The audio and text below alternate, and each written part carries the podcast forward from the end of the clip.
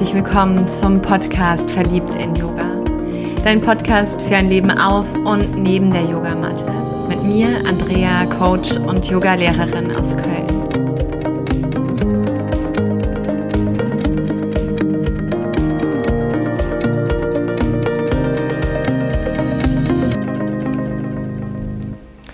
Ich möchte heute den Scheinwerfer darauf richten, auf diesen Aspekt von die Dinge persönlich nehmen.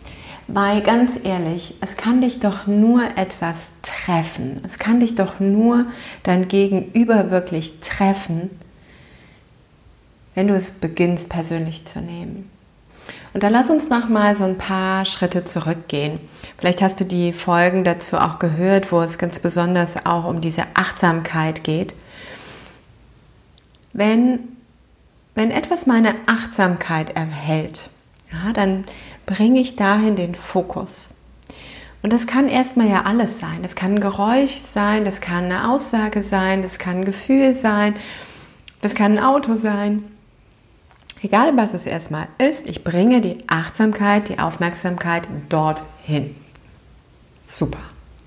Was dann aber passiert, gerne im Kontext eben mit Menschen, mit Beziehungen, und je enger die sind, umso mehr Potenzial haben die manchmal, diese Aussagen, die mein Gegenüber trifft, betrachte ich nicht erstmal als neutral, betrachte ich nicht erstmal von allen Seiten, schaue sie mir an und wähle gut, ob ich sie in mein Inneres, in meinen Körper zu Hause lasse, sondern sie fallen direkt rein dadurch, dass ich diese Aussage anfange zu glauben. Ja, und wenn du eine Aussage kennengelernt hast, wie vielleicht, du bist nicht liebenswert, dann kann so ein Satz wie der Pulli steht dir nicht gleich zu diesem alten Muster führen. Ah, irgendwo hat er doch recht. Der Pulli steht mir nicht. Ich glaube diesen Satz und damit öffne ich die Tür zu diesem alten Muster, zu der alten Verletzung. Denn wenn ich beginne etwas zu glauben, dann betrifft es mich als Person. Und ich nehme es voll und ganz persönlich. Und mit diesem persönlich machen, zu meinem Eigentum machen, zu meiner Person mache, bin ich absolut verletzlich. Denn könnte es wirklich, könnte egal welche Aussage dich triggern, könntest du sie persönlich nehmen, wenn dahinter nicht auch eine Tür sich öffnet in einen Raum, der genau das kennt. Wenn dieses kleine Mädchen, dieser kleine Junge in dir nicht genau diese Erfahrungen gemacht hat, und da ist es wirklich egal, wie diese Aussage ist. Es ist auch egal fast schon, wer dieses Gegenüber ist. Wenn du auf diesem Ohr hörst, wenn du das, was an dich herangetragen wird, wirklich zu deiner Wirklichkeit werden lässt, dann betrifft es dich. Dann trifft es dir mit diesem Pfeil, mit diesem Giftpfeil der Aussage. Und du stellst dich dem zur Verfügung.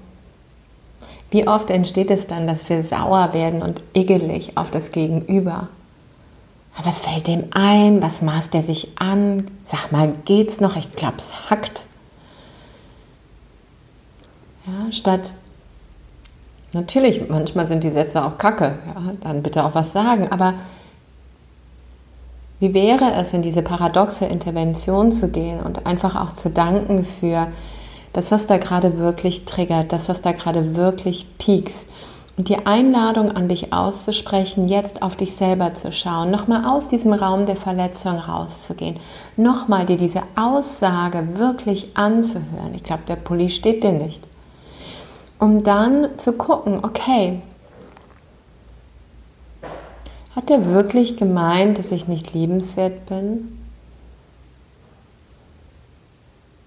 Hat der damit recht? Muss ich dieses Feedback überhaupt annehmen? Oder hat er einfach auch ein Thema mit Pullis oder den Farben und das ist sein Thema und ich kann es bei dem lassen?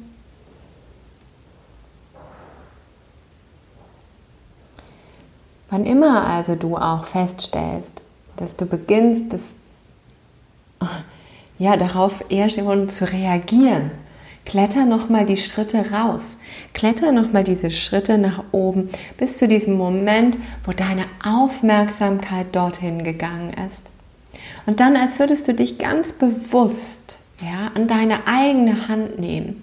Geh mal Schritt für Schritt durch und beobachte immer, ist das wahr? Könnte das nicht doch auch noch anders malen? Muss ich mir das anziehen? Will ich das noch? Will ich noch mal diese Tür zu diesem Raum öffnen? Stehe ich dafür noch zur Verfügung? Oder gibt es nicht andere coole Räume auch? Oder darf ich die Tür öffnen, ohne dass es mich triggert, ohne dass es mich verletzt, weil ich diesem Raum längst meine Liebe, meine Vergebung geschenkt habe? Also es trifft echt mal, ja, wenn da noch ein Thema offen ist. Und dann reagiert der Körper. Und dann feier das. Wie oft habe ich das schon gesagt? Feier diesen Moment des Bewusstseins. Und dann pack, pack es. Löse es. Transformier es für deine Heilung. Ein kurzer Impuls, wie die letzten Impulse alle auch waren. Das nächste Mal geht es noch um eine Frage hier aus dem Kreis der Community, um diesen Aspekt, wie, wie gehe ich damit um, obwohl ich weiß, hm, was gut für mich ist. Wie gehe ich damit um, dass ich das trotzdem, wenn der Alltag so lospoltert, wie er gerne ja dann auch im Januar poltert,